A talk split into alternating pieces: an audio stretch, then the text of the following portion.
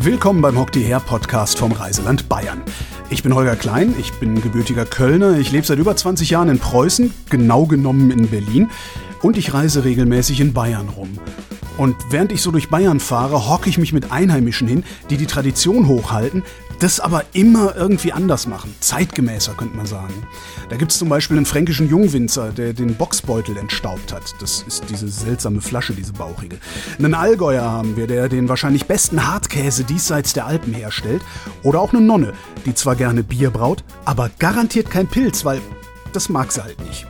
Und so habe ich über die Jahre einiges gelernt. Zum Beispiel, wie viele Rosinen in einen guten Kaiserschmarrn gehören, dass auch wir Berliner Medienleute am Ende in Trachten rumlaufen und ich weiß jetzt, dass es in Schloss Herrenchiemsee keine Toiletten gibt. Nicht mal für den König.